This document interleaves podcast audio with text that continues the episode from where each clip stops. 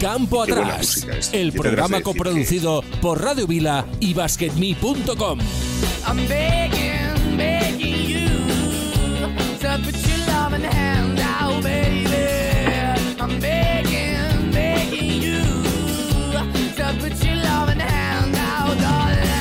Hola, ¿qué tal? Muy buenas, aquí estamos un lunes más, 9 de mayo del 2022, esto es Campo Atrás, y hoy vamos a pasar el programa con el mejor invitado posible para hablar del baloncesto argentino, venezolano y sudamericano en general. Hoy viene a pasar el rato con nosotros Santiago Aceituno, joven periodista venezolano residente en Argentina, quien nos actualizará el estado de unos playoffs apasionantes de la Liga Nacional de Básquetbol en Argentina. Mandamos como siempre un fuerte saludo a todos nuestros seguidores que semana tras semana siguen ahí fieles a cada programa en Argentina, en Uruguay, México y por supuesto en España. Puedes ponerte en contacto con nosotros a través de nuestro Twitter, arroba Campo Atrás Radio y vernos en directo cada lunes de 4 a 5 en YouTube. Tan solo tienes que buscar Campo Atrás Radio en YouTube. Ahí nos podrás ver en directo. Así que nada, desde ahora y aproximadamente una horita un poquito más, aquí estamos los de Campo Atrás con un equipo como siempre de lujo para hablar de baloncesto.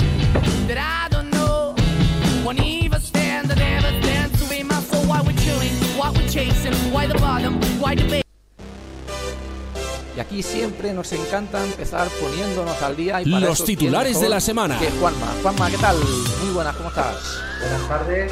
El- Los resultados de la Liga Endesa, de la ACB, jornada 32, Bilbao Basket 87, Lenovo Tenerife 79, Basi Manresa 96, Osur Betis 102, Moraván Andorra 92, Fuenlabrada 84, Vasconia 91, Casa de Zaragoza 59, Breogán 72, Barça 74, Ucampo Uy. 71, Juventud de Badalona 83, Gran Canaria 89, Valencia Basket 83, San Pablo Burgos 89, Unicaja 74, Obradorio, Obradoiro 88, Real Madrid 89. Encabeza la clasificación Barça, Real Madrid, Juventud de Badalona y Valencia Basket. Por abajo, Sur Real Betis, San Pablo Burgos, Moraván Andorra y Urba Fuenlabrada. En la Liga Femenina, las semifinales, el eh, Perfumerías Avenida derrotó en las semis al Cádiz Laseu y Valencia Basket hizo lo propio con Uni Girona. Eh, se jugó el, prim- el primer partido de la final, Perfumerías Avenida 55, Valencia 44. El- este próximo jueves jugará el segundo partido en Valencia. Eh, el Toro, jornada 34 y a falta de dos jornadas, encabeza la clasificación en Granada, está a un paso de ascender a ACB. Estudiantes por Salleira y Valencia. Disputado ayer en Bilbao la final de la Champions League FIBA, Manresa 87, Lenovo Tenerife 98. Eso es Esto todo todo. en lo que a resultados todo. se refiere. Gracias, Juanma. Y antes de comenzar, alguien nos va a mandar un saludo. Eh, no sé si vosotros lo vais a escuchar, los que estáis aquí en el programa, pero si no lo podéis escuchar luego, ahora os digo quién es. Atentos. Hola, soy Salva Díez y quería mandaros un saludo desde aquí, desde La Rioja, a todos los que escucháis, a todos los que hacéis este programa de Campo Atrás. Eh, espero que os vaya muy bien. Os mando un saludo y un fuerte abrazo a Carlos Ruf. Muchísima suerte. Pues nada, muchas gracias a Salva Díez, que nos manda un fuerte saludo a todos y en especial Hombre, a Carlos. Salva. Pues nada, por, por alusiones, eh, Carlos Ruz, ¿qué tal? Muy buenas tardes. Muy buenas tardes, ¿qué tal? Un saludo, Santiago. Y, y ahora cuando estoy hablando, me imagino las, mis palabras volando por encima del Atlántico para, para llegar a Argentina claras y, y varoniles, como fuerte. suelen ser. Por supuesto. Rafa Gorges, ¿qué tal? Muy buenas. Muy buenas tardes. Un lunes es menos lunes cuando hay remontada. Bueno, luego, luego hablaremos de ello. Tienes ba- bastantes cosas que contarnos de, de remontadas y, y cómo se produjeron esas remontadas. Luego nos lo cuentas. Adri, Adrián, ¿qué tal? Muy buenas. Buenas tardes. Eh, un fin de con mucho mucho básquet, la verdad. eh, muy contento. Siempre cuando llegan las finales uno es más feliz, la verdad. Así que encantado de estar aquí también. Gracias, hombre, se disfruta mucho más. Y por último, Jesús, ¿qué tal? Muy buenas. Hola, ¿qué tal? Buenas tardes. Un placer, una semana más. Gracias, igualmente, nosotros también. Y ahora sí, saludamos al periodista venezolano residente en Argentina, Santiago Esteituno. ¿Qué tal? Muy buenas. ¿Qué tal? Un gustazo, muchas gracias por la invitación. No me faltaría más. Eh, un experto como tú, es, eh, el honor es nuestro, poder tenerte aquí y hablar un poquito de, del baloncesto argentino, venezolano y, sudamericano en general. Eh, bueno, para la gente que no, que no te conoce, que seguro que mucha gente que nos esté escuchando ya lo habrá hecho, pues lo hemos anunciado que, te teníamos hoy aquí. ¿Quién eres? ¿A qué te dedicas? ¿Qué hace un venezolano en Argentina? Bueno, un venezolano más que, que emigró desde Venezuela a cualquier otra parte de Sudamérica. Hay un montón en Buenos Aires. De hecho, cuando vino a jugar Venezuela contra Argentina por el básquet, se llenó el estadio y fue hermoso. Era la hinchada mitad y mitad. No parecía que era local Argentina. Pueden ver los videos. Eh, bueno, me, nada, me mudé con, con, mi hermano a seguir los estudios, a trabajar y ya eh, yendo de a poco metiéndome en el mundo del baloncesto, del deporte a través de las redes, trabajando con alguna que otra página, alguno que otro proyecto que ha nacido y bueno, seguimos en eso. Muy bien. Eh, lo que yo te quería, quería preguntar antes y luego ya entramos un poco más con la, con la actualidad. Aquí en España tenemos un problema, perdimos poco a poco, hemos ido perdiendo la generación de oro, esa generación que nos catapultó a, bueno, pues a ser campeones de todo, excepto del oro olímpico. En Argentina más o menos pasó lo mismo, fue una generación también, yo, creo que irrepetible. Eh, no tuvo más títulos porque probable, probablemente se encontró con una España un pelín superior en los momentos más decisivos. ¿Cómo vive Argentina esa, esa pérdida, esa, o, ese reflotar ¿no? de un nuevo equipo nacional? Si hay algo con vistas al futuro o no, ¿cómo, ¿cómo se vive este tema allí? Desde 2016 que se retiraron los dorados, ¿no? Ginóbili, Nocioni más que todo. Escola siguió, como sabemos, hasta, hasta los Juegos Olímpicos del año pasado. Eh, Delfino volvió increíblemente a, a la selección con casi 40 años, lo, llamó el Che García en la última ventana, las dos últimas ventanas clasificatorias al Mundial, pero sí, definitivamente ya es algo que, ha quedado en el pasado. Eh, como dices tú, yo creo que va a ser irrepetible juntar tanto talento y, alcanzar tantas cosas eh, en tan poco tiempo como hicieron. Campeonato FIBA Américas, una final del mundo, otro oro olímpico. La única selección que ha ganado un oro olímpico para Estados Unidos desde que juegan los NBA. Así que son cosas de las que se sienten muy orgullosos todavía y creo que están bastante conscientes de que va a ser muy difícil repetirlas, pero bueno, tienen que seguir eh, trabajando para seguir poniendo jugadores en la élite, para seguir formando buenos grupos. Ahora con el formato de competencia, capaz les explico un poco el tema de procesos, ¿no? Antes se jugaba ese torneo anual que era preolímpico, premundial. Ahora con este tema de las ventanas clasificatorias, eh, les cuesta poder juntar a sus mejores jugadores durante todo el año y más bien solamente los pueden tener el día del torneo importante. De repente ahora que va a ser el, bueno, en verano europeo, eh, los jugadores se van a liberar, hay que ver si los van a poder llamar a todos, igual que de la NBA. Pero bueno, yo creo que siempre, siempre hay talento, siempre hay talento emergiendo, hay jugadores que siguen saliendo jóvenes con, promesas, está Bolmaro en la NBA, está Juan Fernández en Fuenlabrada, también le tiene mucha fe, así que creo que poco a poco, pero definitivamente es un golpe y otro Ginobili no, no va a haber, definitivamente.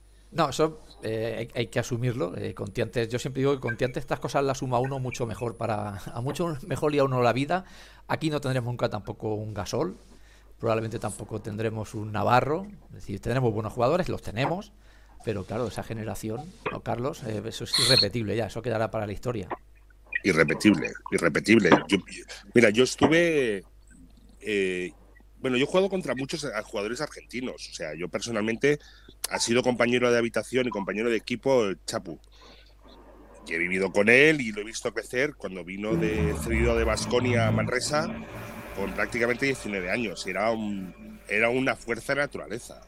Luego he jugado con Lucas Victoriano, he jugado contra el de los primeros que hubo, eh, Marcelo Nicola, contra Fabricio Berto, para mí, que era mi favorito y un ejemplo, y luego Luis contra Luis Escola, por ejemplo. O sea, son los pedazos jugadores todos.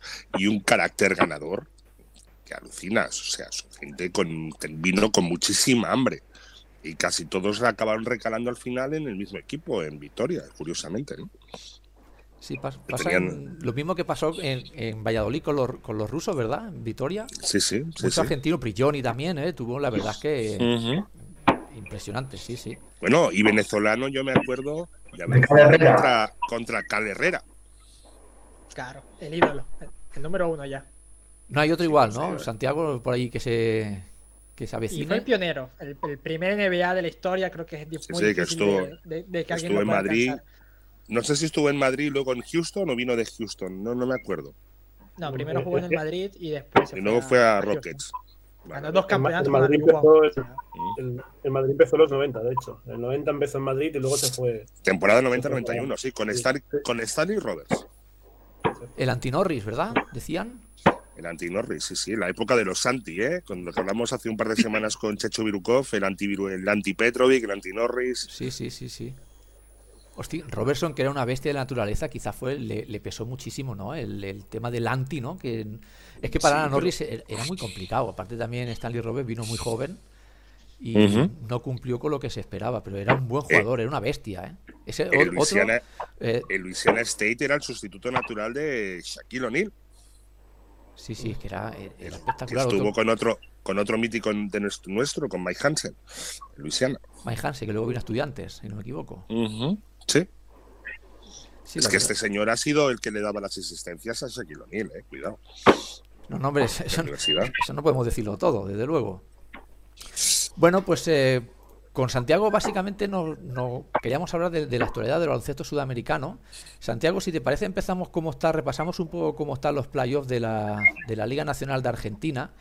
Creo que falta un equipo todavía por clasificar para la semifinal, que van si no me equivoco, 2-1, que es Instituto contra Regatas, 2-1 van. Y no sé si esta noche creo que se juega este partido, ¿verdad? Eh, sí, se juega esta noche Regatas Instituto. También falta Gimnasia San Martín por, definir. Ah, pues este, a ver, porque pues según aquí pone que van 3-1. Ah, entonces lo mató, lo mató ayer. Sí, quizás fue anoche. Sí, sí, sí. Y del, de, esta, de esta que nos queda, Instituto contra Regatas, eh, ¿ves el empate? ¿Ves el 3-1? ¿Cómo está la, situación? ¿Quién es favorito? Instituto tuvo mejor lugar en la fase regular, fue campeón en el Super 20, un torneo que se hace antes de arrancar la Liga Nacional. Eh, tiene jugadores de selección como Nicolás Romano, Tabaye Cargisi, de los pesos pesados, por lo menos de los que juegan a nivel local, eh, que han sido llamados en los últimos tiempos. Creo que son favoritos a, llevarse esta serie dentro de todo. Y de otra parte del cuadro nos hablabas que el, el claro favorito es Kimsa. Favorito. Sí, Kimsa, bueno, cuarto en la BCLA. Eh, el número uno en la fase regular también, con una marca muy buena, un equipo que está muy compacto, de, muy, yo diría que son muy buenas individualidades porque arranca con tres norteamericanos, lo que no es, lo que no es fácil de engranar y hacer jugar bien tal vez a un equipo con tantos extranjeros, pero lo ha logrado el coach Sebastián González, le ha puesto su identidad y bueno, son candidatos también. Eh, campeones de la Supercopa a mitad de temporada, y se les escapó el año pasado esa final contra San Lorenzo, así que quieren volver a tener el título. Hablabas de los jugadores eh, norteamericanos o, extranjeros en este caso. El otro día cuando hablábamos con Esteban Yaquinta, entrenador uruguayo y con los compañeros de Un Espacio en la Pintura, también de Uruguay, nos decían que no es habitual que en Uruguay haya mucho extranjero y los pocos que hay son los únicos profesionales de, la primera división. Eh, ¿Pasa algo parecido en Argentina o lo habitual es que haya jugadores extranjeros, norteamericanos en este caso, de renombre? Eh, ¿Allí cómo se lleva esto? Bueno, lo de renombre tal vez ha cambiado un poco en los últimos años por temas económicos del país, sinceramente. Eh, los mucha gente dice que los importados de hoy en día ya no son los mismos que los de antes. Siguen siendo buenos jugadores, casi todos los equipos tienen al menos uno, casi todos. Y después hay jugadores, hay equipos como Kimsa que mucho, tienen mucho mejor, eh, mucho mayor poder. Bueno, pueden traerte a tres. Y trajeron a Eric Anderson, que termina siendo uno de los, de los mejores de la temporada en general. Eh, líder de rebotes, muy fuerte adentro. Terry Thomas, otro también a la pivot con buen tiro a larga distancia. Trajeron a mitad de temporada a Davante Thomas, que tal vez son jugadores que uno no reconoce por nombre, pero bueno, te hacen el trabajo. Y si son tipos centrados en defensa, que no, regalan atrás y después son ordenados adelante, eh, tienes cosas como lo que sucede en Quinza, que en un quinteto inicial tienes a dos argentinos jugando con tres estadounidenses. Eh, Adrián Jesús, ¿alguna cosilla para Santiago? ¿Alguna curiosidad, alguna cosa que queráis preguntarle? No se te oye, Jesús, el micro. No, de momento estoy escuchando muy entretenidamente. Santiago, ¿cuántos extranjeros puede haber en la Liga Argentina? Hace poco quitaron el límite, son ilimitados. Ilimitado. ¿Y en Venezuela suele haber? Sí, en Venezuela siempre hubo tres en lo que era la antigua LPB. Como te digo, se jugó, se jugaron dos superligas eh, que es la nueva liga que nació a puros criollos. En la última Copa Superliga de finales del año pasado dejaron entrar a uno y ahora para la nueva Superliga Profesional de Baloncesto es todo un problema, pero bueno, muchas mezclas. Eh, van a, eh, hace poco dijeron que van a tener a tres importados, mínimo uno, o sea, tienes que tener obligatoriamente a uno y tiene que ser parte del quinteto inicial, lo que personalmente, lo que personalmente no entendí, porque tiene que ser sí o sí parte del quinteto inicial, pero bueno. Hostia, esta norma es curiosa, ¿no? Es decir, están obligados a saltar con, un extranjero en, cancha siempre. Claro, eh, en el quinteto inicial, no, no dice todo el partido. sí, sí, sí, sí. Si, lo quieres tener de la banca, haces un cambio al minuto uno y listo. O sea, por eso es lo que digo que no tiene mucho sentido para mí. No, desde luego que no tiene sentido. Y luego otra curiosidad que yo tengo, cuando hablamos de fútbol, fútbol argentino, eh, el clásico, por lo menos lo que se dice es Boca River. ¿En baloncesto qué sería? ¿En, ¿Cuál sería el Boca River del baloncesto ahí en Argentina? Creo que se han dividido tanto los títulos en, en todos los años que no hay dos tan grandes como el resto de los otros, ¿no? Y también es que el, el básquet no es un deporte, obviamente, que llegue tantas masas como lo hace el fútbol, que hay un fanático de Boca en cualquier lugar, en cualquier rincón de, de la tierra prácticamente. Pero por ahí tal vez el Atenas Instituto de Córdoba, Córdoba es un lugar donde se vive bastante el básquet, eh, más que acá en Buenos Aires. Han, tenido, bueno, de ahí salieron Oberto, eh, Campazo, varios jugadores han salido allá. Creo que Atenas Instituto podría ser, aparte de Atenas, que ha ganado más títulos en la Liga Nacional, tal vez por ahí podría haber, venir uno de los mejores clásicos. Y, algo obras también, ¿verdad? O, o no llegas extremo. ¿Cuál? Obras. Obras. Obras tiene historia, pero creo que no tiene ningún equipo con el que rivalice. Eh, sí que hemos visto ahora que eh, Taboca Juniors, que es el, el, próximo rival en semifinales de Kimsa, lo poco que le he podido seguir por Twitter, se ve un equipo bastante que le va a poner bastante dificultades a Kimsa. Ha pasado 3 a 1 la serie eh, ante Peñarol. Mm, no sé si para poner las cosas difíciles o para pasar o no. O Kimsa da igual que le pongas delante. Bueno, Boca en un momento de la temporada fue el segundo mejor clasificado durante varios días. Eh, se le juntó con la BSLA en la ventana que vivió ahí en la bombonerita, le ganó a Flamengo, que días después salió campeón del Intercontinental, hizo fuerte su casa y le ganó, yo estuve ahí en ese partido, de verdad un partidazo. Em, se le puede poner las cosas difíciles, creo que Boca tenía talento para quedar un poquito mejor en la tabla, lo demostró ganándole a, como decías, a Peñarol, Peñarol igual fue un conjunto que sorprendió a todos y quedó por encima del esperado, y Boca tiene eso, eh, igual perdieron a su norteamericano, norteamericano de Bahamas, Nesbitt, un jugador que le aportaba un poquito de todo. Eh, lo, perdieron por lesión, incorporaron a JJ Ávila, otro norteamericano. Eh, así que bueno, ahí van con ese equipo.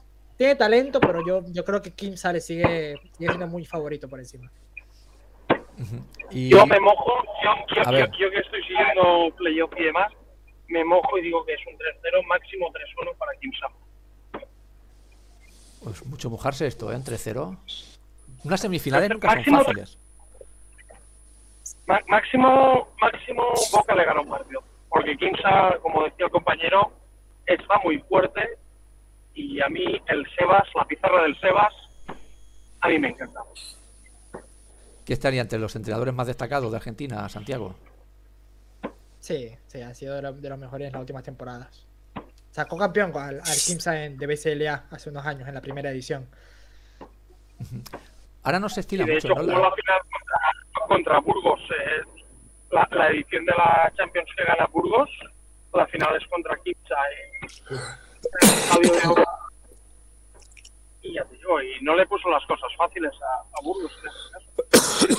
Bueno, es que la verdad es que los, equipos sudamericanos eh, ya sea por calidad o ya sea por, por ese, ese espíritu que tienen de competitividad, nunca ponen los partidos fáciles. ¿eh?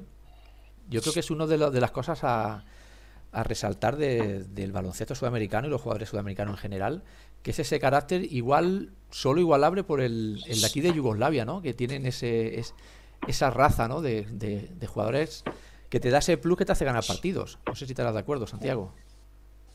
Sí, sí, el sudamericano tiene ese, un poquito de esa garra de, de nacimiento, de competitividad por el deporte, porque lo aprendes desde muy chico.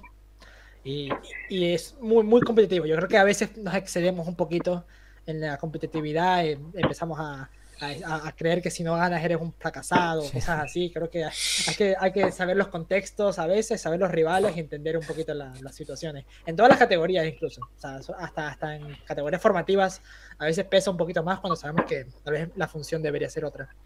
Sí, aquí, aquí nos pasa mucho lo mismo también, ¿eh? Eso, en, cosas formativas ahí, Rafa, y puedes decir tú también unas cuantas cosas, ¿eh? un poquito, un poquito. Yo me gustaría preguntarle por tres nombres a, a nuestro invitado. Dos son importados que sí están jugando Liga Argentina y uno que todavía está en categorías inferiores pero que ya está jugando en Italia. Empiezo por este último y que me dé su opinión. El primero es Lucas Maglietti, un base que para mí, base escolta que puede ser, me han llamado el sucesor de Manu, no sé si lo llega. Del Estela Azurra, ¿no? ¿Eh? Está en el Estela Azurra.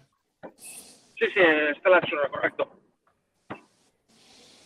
Sí, bueno, un jugador se vio en el último eh, clasificatorio para la Final Four de la Euroliga con el Estela Azurra, que salen campeones de ese, de ese que fue en Grecia, esa, esa, ese grupo. Eh, también juega con Fabricio Pugliati, otro que es venezolano y está jugando en ese mismo equipo. Y si no me equivoco, fue de los mejores del, del equipo. Así que, sí, un base talentoso, joven, siguiendo un poquito tal vez esa trayectoria de Manu, pasando primero por Italia. Eh, Italia, como, eh, Manu, como sabemos, con su paso por, después por el Bologna, campeón de Euroliga, gigante. Eh, me parece un base interesante. La verdad es que no lo he podido ver mucho, pero sí está sumando credenciales para, para ser importante. Y bueno, eh, de hecho, yo hubiera venido con Argentina para el sudamericano U18 que se hizo a principios de año, pero le chocó justamente también con ese torneo en, en Grecia y era mucho más importante la Euroliga U18. Sí, un, sudamericano y, y, permíteme el apunte que es primera medalla en formativas para, para Ecuador que se llevó el bronce, muy, muy, bien dirigidos. Y por los dos otros nombres que te quería preguntar, eh, uno es el pivote ecuatoriano Brian Carabalí, de Kimsa, que a mí personalmente me lo traería para Europa con los ojos cerrados, porque todavía es joven. Llevas, llevas ya semanas mencionando la Carabalí, ¿eh? ¿El qué? ¿El qué? Eh, llevas ya, llevas ya un, unas semanas que lo llevas diciendo Carabalí y, y, tiene buena pinta. Lo estoy mirando y es que, a mí me gustó. Es que, es que, a mí me encanta y el otro es el uruguayo, el Juaco Rodríguez, Joaquín, Joaquín Rodríguez, que, que personalmente yo pagaría entrada para verlo jugar. No sé, ¿qué opinión tienes de estos dos jugadores? Sí, me parece que Carabalí tiene eso, la altura, ¿no? La altura, una, ya, eh, unos brazos muy largos también, sabe jugar, sabe posicionarse, juega con, con su tamaño, da muchos bloqueos, fue, fue, de los jugadores con más bloqueos en la Liga Nacional y jugaba eh, minutos de rotación, 15, 20 minutos cuando mucho. Eh, al final de la fase regular le dieron un poquito más de, de chances porque ya estaban clasificados de primeros. Y en, ahora en los playoffs ha salido un poco también de, de lo habitual en la rotación. Eh, Kimsa trajo a José Ascanio, otro venezolano, venía de jugar un ratito corto en Uruguay por, para cubrir una lesión. Eh, es más una la pivot, pero lo han puesto de pivot, así que eh, compite esa posición con Carabalí y ha, ha, jugado más o menos Ascanio desde que llegó a Kimsa. Me parece que Carabalí es un prospecto interesante de, para nivel de Sudamérica. Eh, tiene cosas, esa, como te digo, esa altura, ese buen posicionamiento. Lo veo todavía un poquito crudo, tal vez en los movimientos abajo. O sea, a veces gana por pura fuerza y por, puro, por pura inmensidad. Eh, habría que ver cómo sigue desarrollándose. Creo que le vino bien venir a Argentina, donde se, se, aprenden un poquito más esos fundamentos, y en Kimsa, donde bueno, le han dado oportunidades a, los chicos que vienen de, de, Liga de Desarrollo. También en Kimsa hay otro ecuatoriano, Josep Caicedo, más joven, quedó bronce en ese sudamericano eh, en Caracas, de los mejores también que, que, he visto, por lo menos de esa edad por acá. Y el otro, eh, me dijiste Joaquín Rodríguez, bueno, comparto, a mí me encanta Joaquín Rodríguez. Eh, fui a verlo varias veces en obras, aparte era el estadio que más me queda cerca. Uno disfruta viéndolo jugar. Capaz le falta un poquito de cabeza a veces, un poquito más de orden, un poquito más de, de, de saber cuándo ejecutar esas jugadas un poquito fantasiosas. Tal vez le costó a Obras en general la juventud que tenía el equipo para no llegar a playoff, pero de Joaquín es también de, de mis favoritos en, en, la Liga Nacional. ¿Y ¿Estos jugadores no, no crees que eh, vendrán para Europa? ¿Alguno de ellos? Si tienen el pasaporte siempre es importante, tener un pasaporte comunitario eh, te hace llegar a cualquier equipo. Si Joaquín lo tiene, como decías, creo que podemos verlo en un futuro en, en, una, en, un, en, un, en uno de esos torneos. Carabalí, bueno, habría que ver también el tema. Carabalí creo que me cuesta más verlo con un, eh, en Europa próximamente, por lo menos. El tema de los pasaportes, como hemos hablado antes fuera de antena, es de fácil solución. Es decir, eh, igual que siempre hay uno de boca en cualquier parte del mundo, siempre hay un, un, un italiano no familiar de Argentina. Sí, Argentina, bueno, de hecho me puse a ver hace poco justamente eso, cuáles eran los latinoamericanos que estaban jugando extracomunitarios y el único que encontré actualmente en la ACB es Deck, El resto estaban todos jugando con pasaportes polacos, italianos, eh, los dominicanos con el Cotenú, los brasileños también con, pasaporte italiano. Es algo que pesa bastante. Sí, si no, aquí en poco tiempo le damos el pasaporte de formación también. Eh, si somos capaces de, de, a un letón hacerlo español, no vamos a hacerlo con, con un argentino. claro, esto que somos medio, medio hermanos, ¿no? Como el que dice. Eh, ahora que ha nombrado. el, caso, el caso, Sergio, el caso de, de Carabalí, mi pregunta es: con los argentinos es muy sencillo darles el pasaporte italiano por, por un tema de familia. Con el caso de Carabalí, si quisiera venir aquí, sería más difícil, porque encontrar un pasaporte relacionado con Europa o Cotonou, con Carabalí, yo no sé si se podría conseguir. Sí, es más complicado. los dos años de residencia, no hay más. Sí, lo que pasa, claro. O jugar, o jugar, o, nacionalizar, nacionalizarse express con Azerbaiyán, un, un equipo Cotonou. Eso es complicado. Eso, eso, eso ya ha pasado. No, complicado no, lo han hecho jugadores de. No, sí, sí. lo han hecho, han hecho eh, nacionalizaciones express eh, con selecciones que han jugado dos o tres partidos. Ahí tienes el caso de JC Carroll y, y de otros con, que, que, tenían pasaporte africano. Hay muchos, de hecho. Y, y, y, Dolman es Kosovar. Kosovar. Mm. Sí, y no sé si hablaba de, de, Davis del Barça, no sé si de libanés, me parece, o de, dónde era. ¿O cuál era el libanés? ¿Lo escuché este fin de semana? Uganda. Uganda, Uganda, ¿no?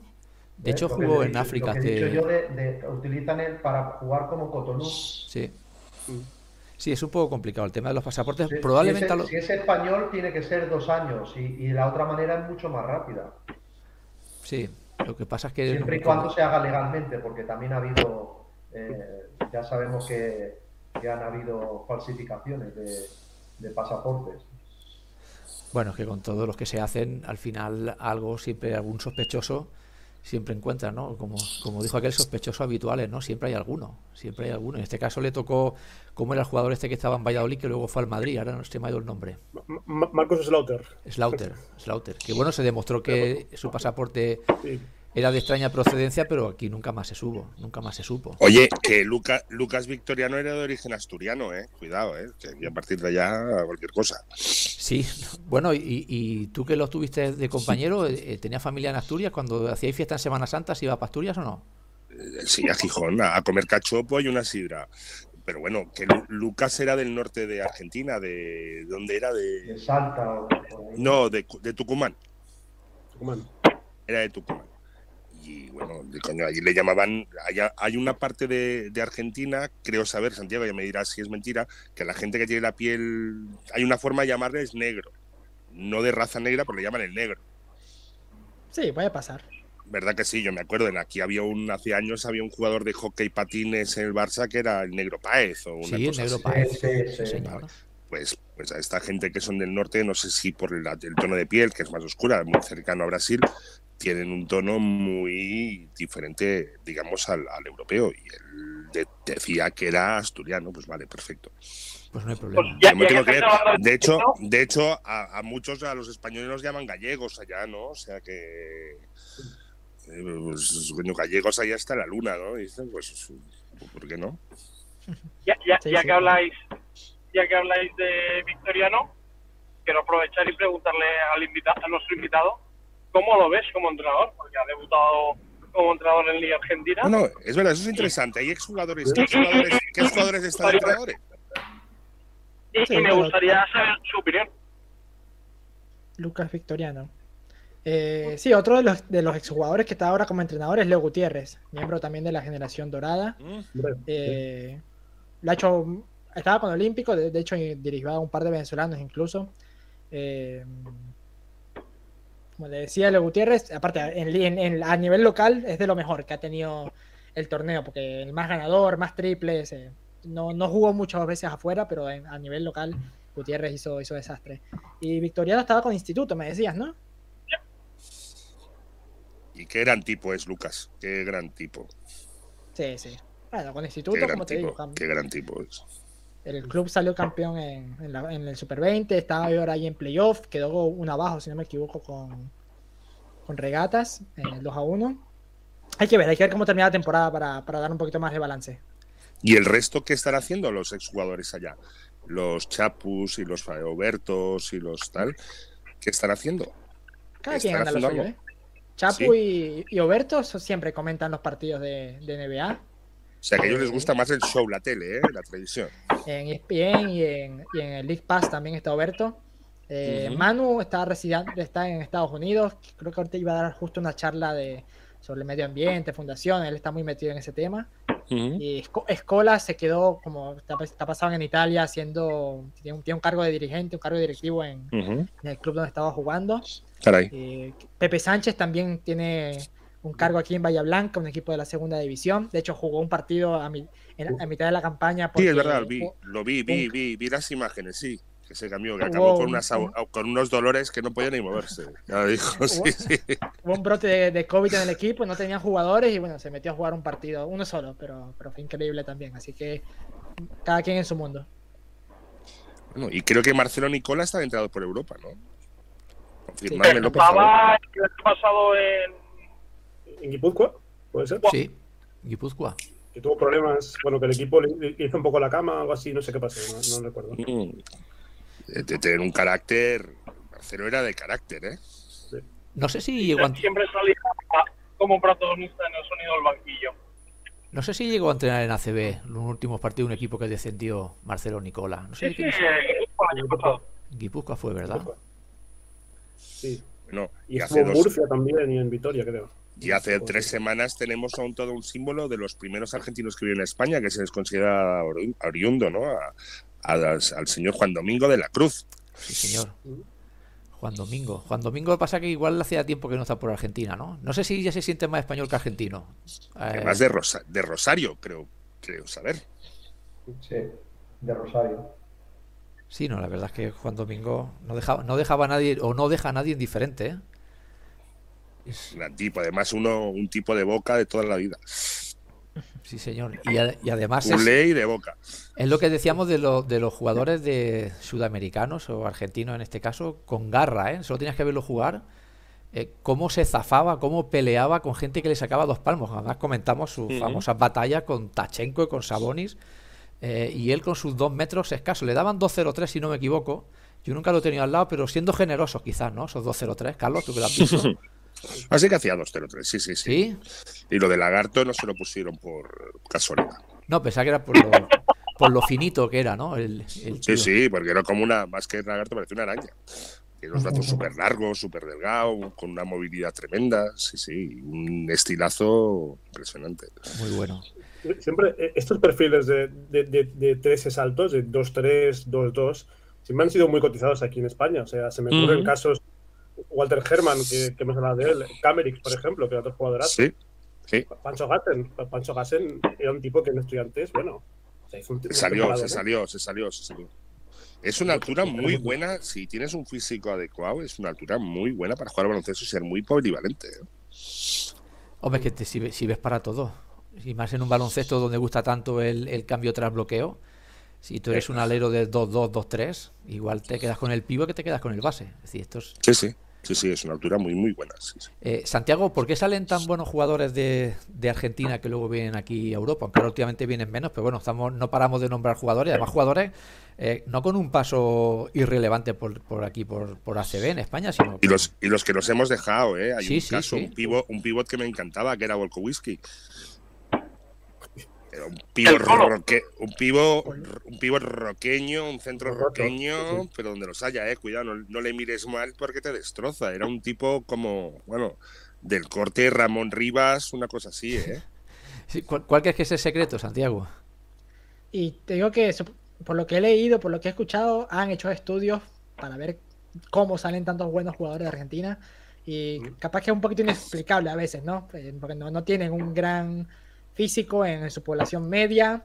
Eh, los, los, los, chicos no juegan al básquet desde tan jóvenes en el colegio, como pasa en otros lugares, sino que es más eh, 100% en el club. No no existe, el básquet estudiantil, entonces capaz que en, en su gran mayoría no entran eh, desde temprana data al deporte. Pero no sé, yo creo que hay algo en, en la formación, en, en, el gen competitivo de, del argentino que, que, lo hace así.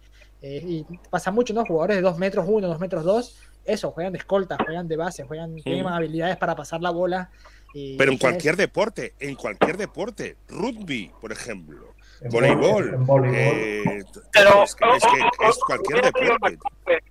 Os voy a dar una clave, porque yo, por suerte, tengo un chaval argentino en el senior, y una para mí de las claves que Argentina es tan buena en los deportes es que para poder jugar en primera división tienes que tener equipos en todas las divisiones formativas. Es decir, eh, Madrid-Barça, por decirlo, juega liga y ese mismo fin de semana se desplaza todo el equipo y tiene que jugar el sub-19, el sub-17, el sub-15.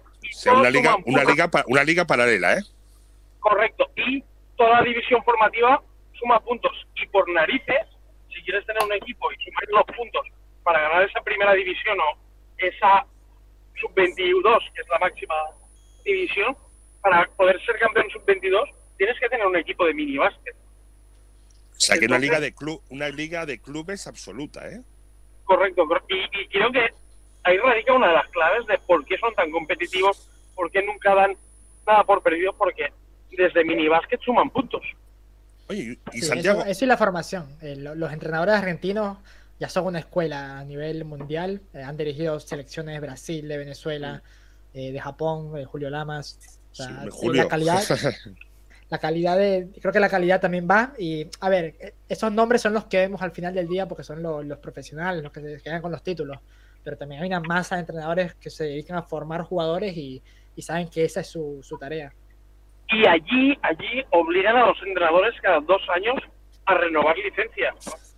Yo me saqué el título de entrenador en el primer nivel, te estoy hablando 2003-4 no recuerdo exactamente, yo no he tenido que hacer ninguna y yo no he tenido que hacer ninguna reválida, no he tenido que hacer ningún curso para actualizarme. Sí, sí, totalmente. Ahí tiene, tiene la foto del carnet en blanco y negro.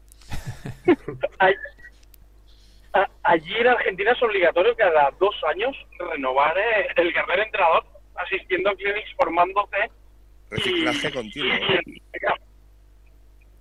Hombre, pues esto es un punto muy a favor, ¿eh? Esto es una cosa que, está muy bien.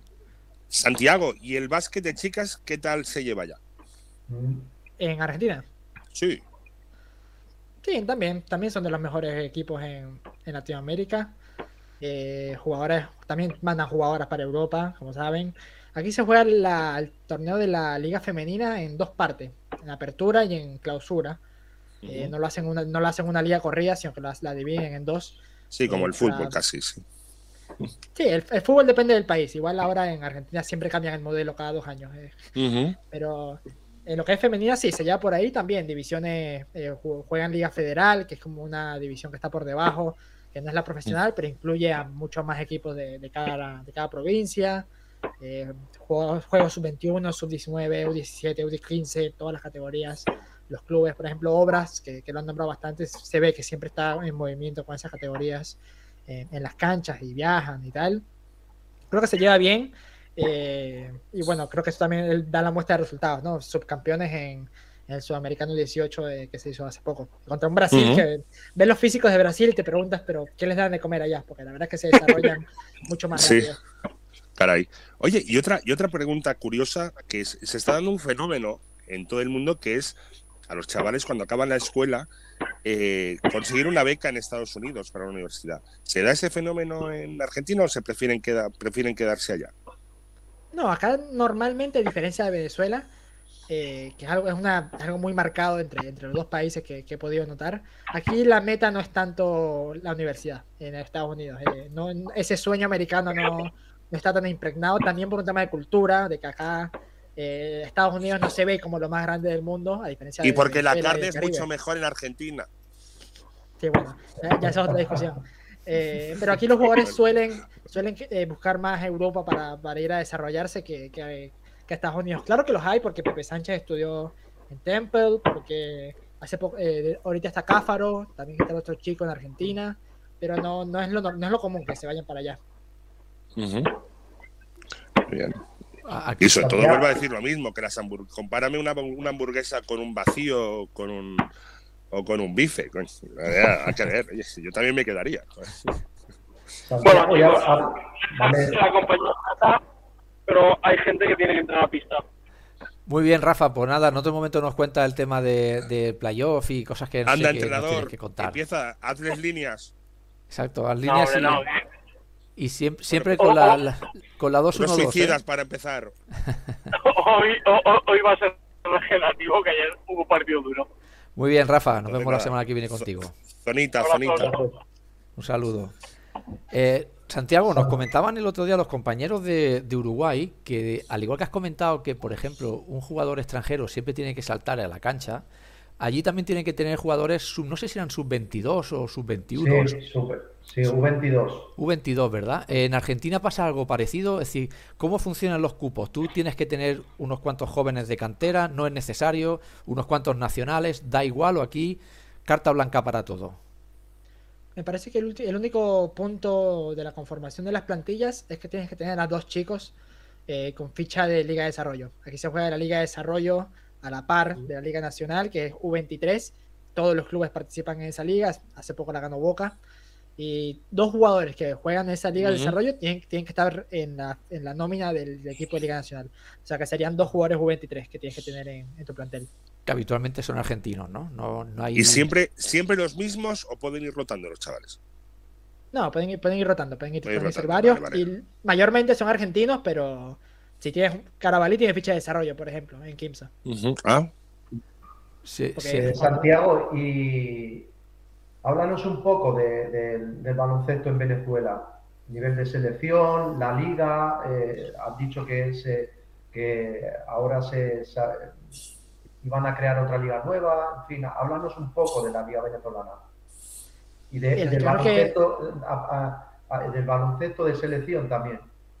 Claro, para hablar de selección masculina de mayores y, el resto del baloncesto, yo creo que hay que dividirlo a la mitad, porque son dos historias totalmente distintas. Eh, de manera increíble, capaz si lo ves, la selección eh, sin tener una liga estable, sin tener jugadores en las mejores ligas de Europa, sin tener jugadores de repente que jueguen en esos niveles, ha logrado los objetivos en la última década. O sea, campeones de América en 2015, eh, clasificaron a China en 2019, van en vías de, una segunda clasificación mundialista por, cómo va la tabla y yo creo que tienen buenas oportunidades. Eh, jugadores, ya un mix, vamos a decir, de, los de la generación de nuestra generación dorada, porque fueron un campeonato de América y dos campeonatos sudamericanos de, 2014-2016, más una participación en Juegos Olímpicos por ese título continental. Eh, ya, ya estamos en un mix de, de, mitad de jugadores veteranos con mitad de los que van entrando. Eh, esos que van entrando ya venían jugando con la selección desde 2018, 2017, así que hay un proceso que ha llevado Fernando Duró desde que asumió en la selección, argentina obviamente, eh, asistente en la generación en Atenas 2004 y en el Mundial de, de Rubén Magnano. así que por ahí han, salido muy bien las cosas en la selección de mayor, pero como te digo, en el resto del básquet eh, estaba la Liga Profesional de Baloncesto, la LPB, histórica, era un, campeonato show, espectáculo, muy parecido tal vez a lo que se juega en Puerto Rico, en, más, más ligas allá del Caribe que, de las del sur. Lo que nos explicó nuestro amigo entrador, eh, baloncesto caribeño. Sí, baloncesto caribeño. Estoy intrigadísimo por esa definición. Pero eh, la, la, inestabilidad de, la liga y demás y es debido a la situación del país. Se podría decir que sí. La, LPB en 2011, 2012 estaba en un punto muy bueno. Poco a poco fue jugando menos meses, menos partidos. Eh, salieron problemas con equipos que tenían deudas con otros jugadores. Se fue un poquito a poco desintegrando eso. Lo último que se jugó fue la Copa LPB en 2019, que duró dos meses. Dos meses de básquet profesional en todo el año. Y la federación, cuando asume esta nueva junta, dice: Bueno, esto tiene que cambiar. Entonces, crean la Superliga de Baloncesto Justo tienen la mala suerte de que cae la pandemia en, 2020, a principios, cuando estaba programada la, la, liga para empezar ahí a principios de año.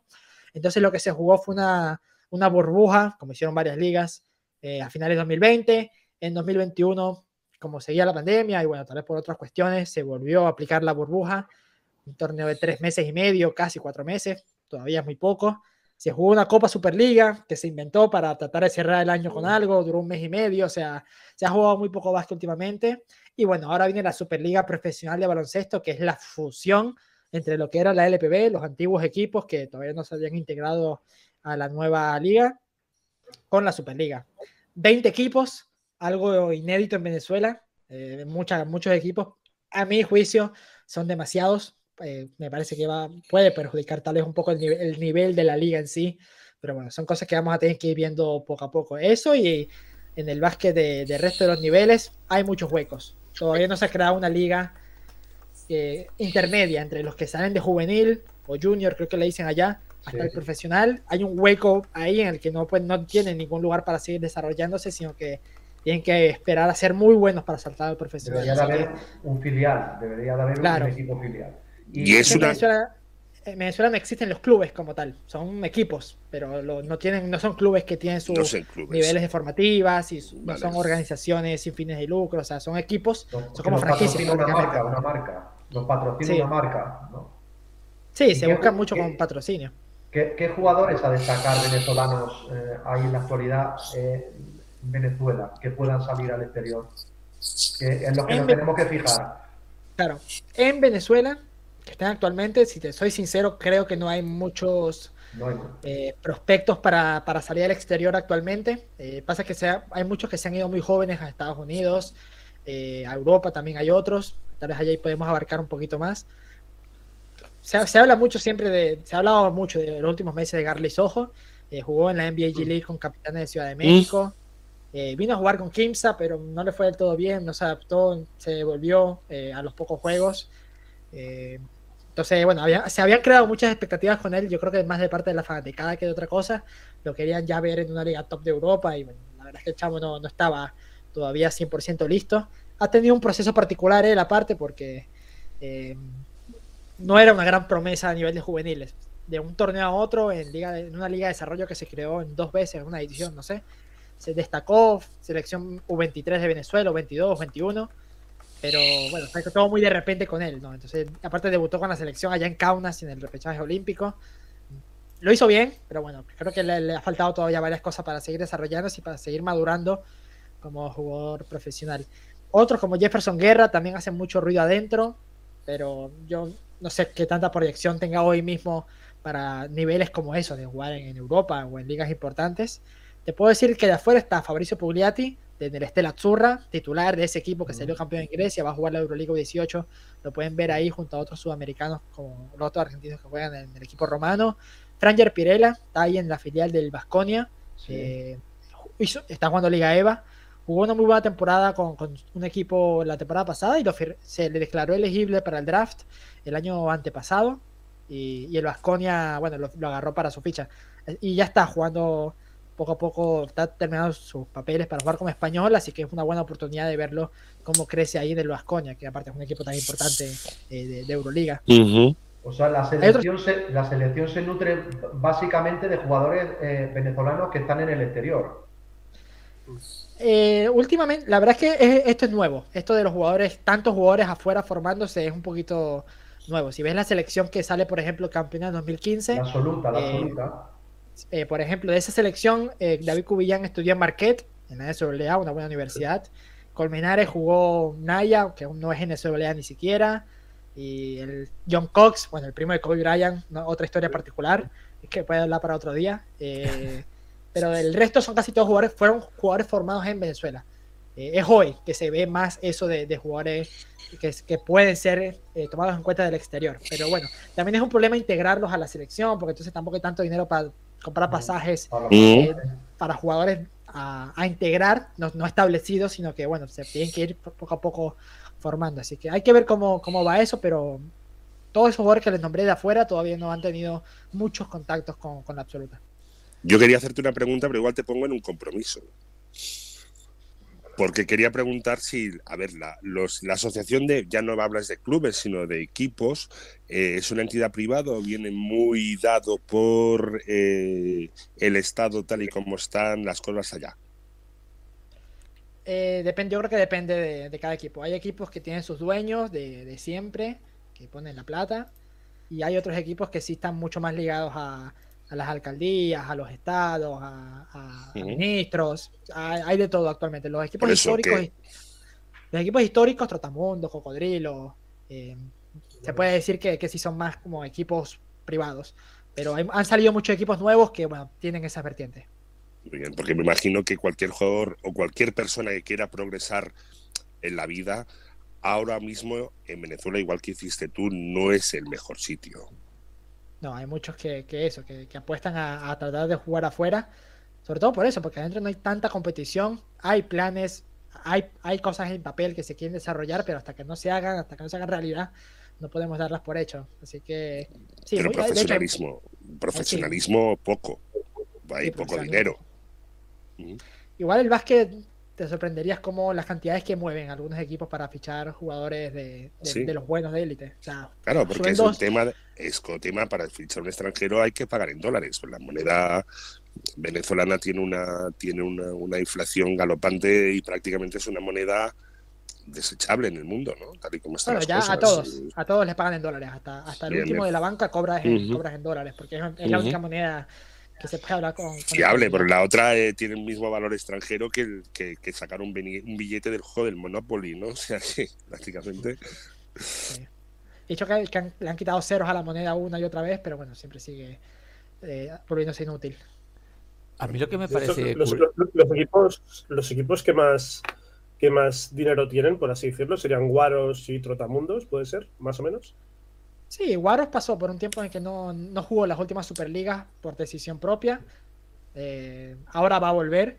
De hecho, hay un tema porque en Venezuela existe algo que se llamaba la ficha, que es que, bueno, a ver, la ficha existe en todos lados, pero el término que se, se usaba la ficha en Venezuela era que, por ejemplo, eh, Pau Gasol es ficha del Barcelona.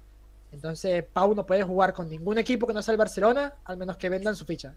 O sea, no, no habían contratos no habían contratos temporales de uno o dos años, sino que le pertenecías a ese jugador porque lo firmaste y tenías que comprar las fichas. Y nunca, quedaba libre.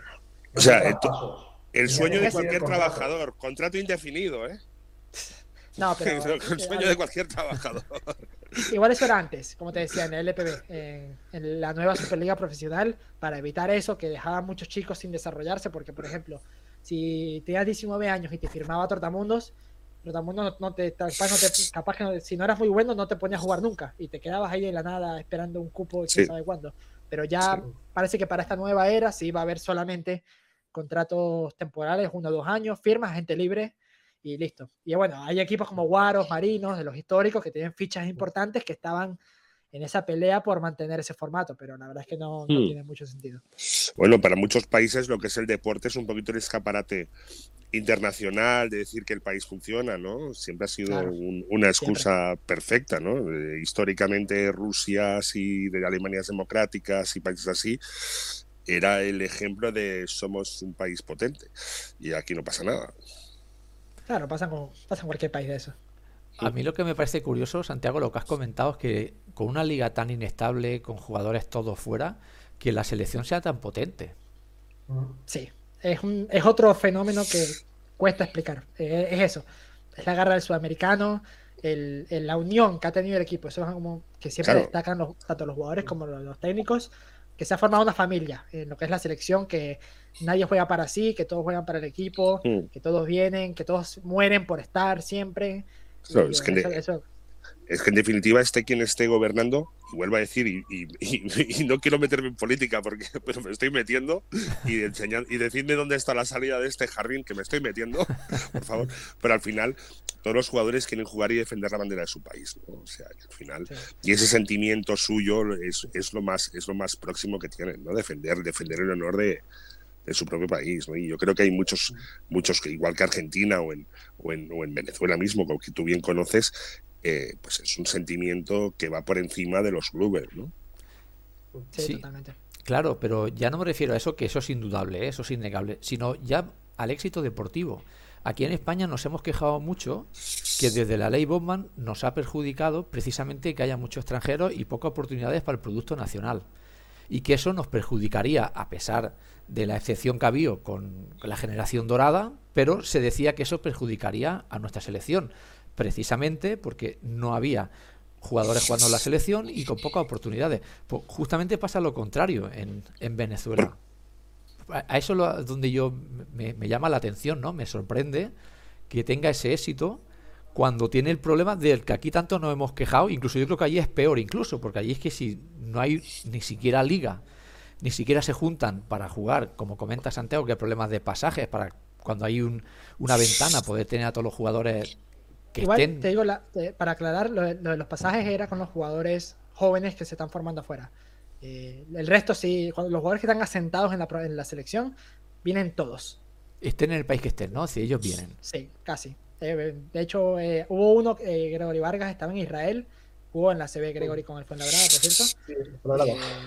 en las últimas dos ventanas no pudo venir porque el club le pidió el permiso, el favor a la, a la federación de no convocarlo porque estaban en instancias importantes allá, pero el resto vienen, cuando pueden, vienen todos. Ah, pues eso pasa. Sentados. Pasa un poco también al contrario que aquí, ¿no? Aquí las ventanas, los eh, jugadores NBA y Euroliga no la juegan. No.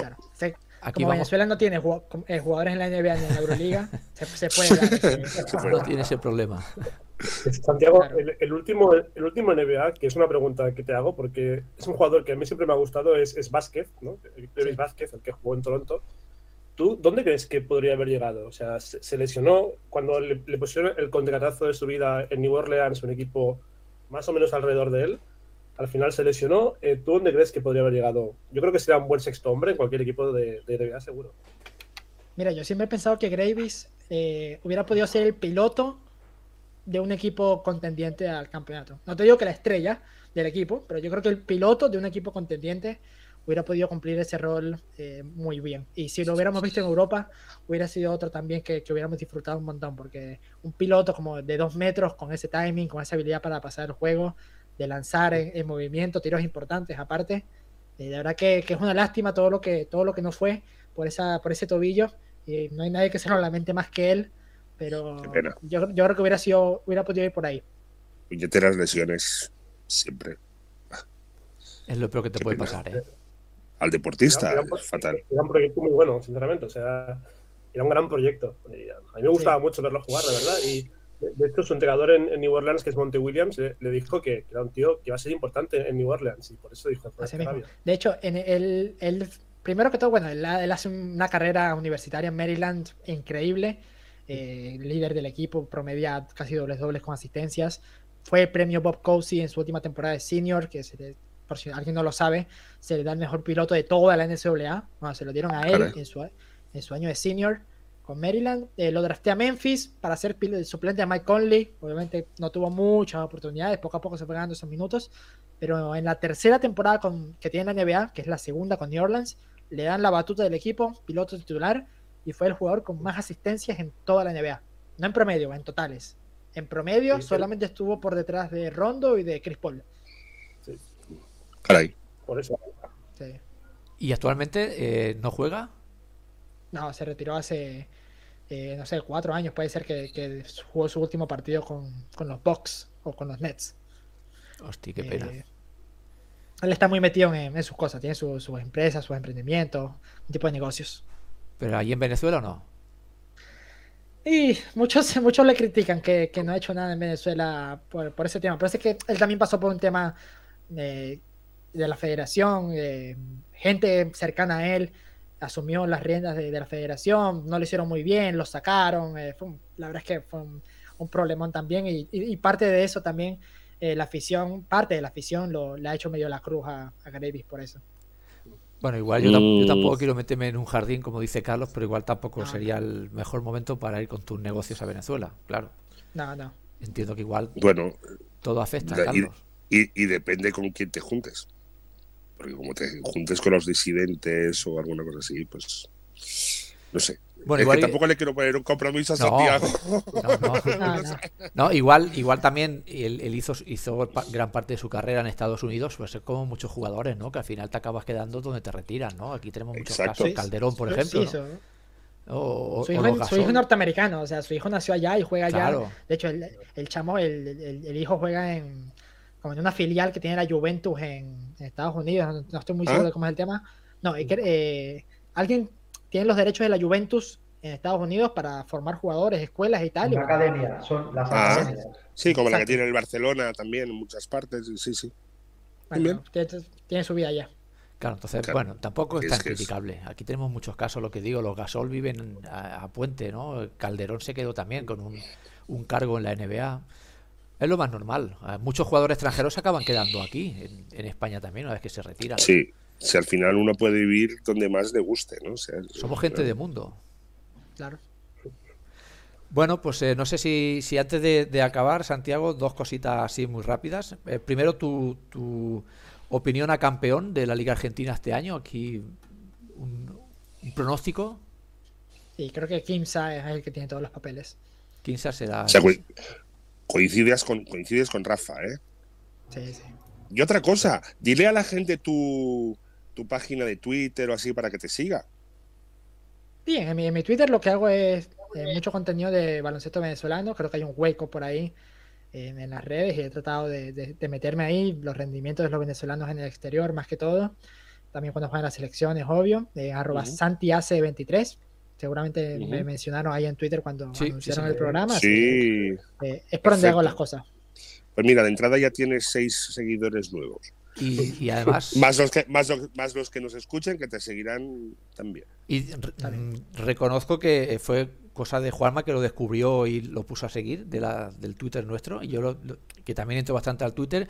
Y lo haces muy bien, Santiago. Informas muy bien eh, al momento, que yo creo que merece mucho la pena seguirlo. Y a mí, sinceramente, pues me gusta. Me gusta lo que aportas a Twitter. Eh, igual que hay otros que, bueno, están ahí por estar pues yo recomiendo a todo el mundo que siga a Santiago Aceituno, que, estará bien informado seguro del baloncesto sudamericano. Y mira, particularmente una persona como yo que ha jugado en Europa, que también ha estado un poquito desconectada del baloncesto, que no es europeo, como si fuéramos nosotros eh, la quintesencia con la NBA y hay países como Argentina que nos han pasado la mano por encima con centenares de jugadores y que quizás no conocemos tan bien y mucha gente que es también un poquito eh, amante de este baloncesto y de ese baloncesto que quizá en Europa se ha desconocido porque que no hay información si no la vas a buscar. Es complicado. Me, me, me encanta eh, saber que igual que nosotros estamos aquí informando, también en muchos lugares del mundo hay gente como Santiago informando del baloncesto y de su pasión para el baloncesto eh, local y tal. ¿no? es, es, es, hermoso. Es, saber que ahora mismo, que son cinco horas menos en Argentina, deben ser ahora la una del mediodía o, o la, las doce, ¿vale? pues eh, es increíble, es increíble. Es increíble lo maravilloso que es este mundo de Internet y tal, que podemos comunicar como si estuvieras aquí al lado con vosotros en el otro lado del charco y saber de vosotros y que vosotros sepáis de nosotros. O sea, bienvenido Santiago y cuando quieras repetimos, tío. No, la verdad. muchas gracias. No, y tanto que lo iremos, lo iremos, llamando si Santiago está dispuesto, bueno, cuando vaya a concluir la, la Liga Argentina, pues queremos. No, aparte, aparte, Santiago, un día tienes que venir para hablar de John Cox durante media hora porque tiene historia y eso digo. Hombre, pues mira, pues,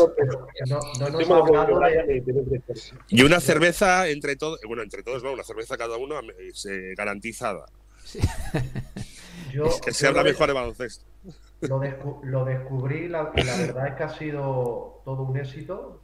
sabe un montón de baloncesto sudamericano. en, privado, en privado hemos hablado un poco y, por ejemplo, tiene, hay un, equipo que compite en, Sudamérica que es de Nicaragua, que me extrañó, que, eh, que me lo, comentó él, y sabe, sabe un montón y yo creo que esta es su casa y yo creo que quedamos emplazados para que en algún otro programa vuelva a entrar en, breve, en breve tiempo.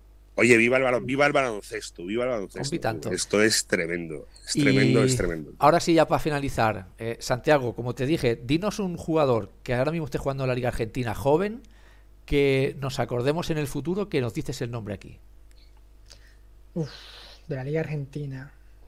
Igual aquí hay un tema, ¿no? Porque la que se llama la Liga Nacional, Liga Argentina es la segunda división. Bueno, la, Nacional, venga, la Nacional, perdón. máxima categoría. La máxima categoría.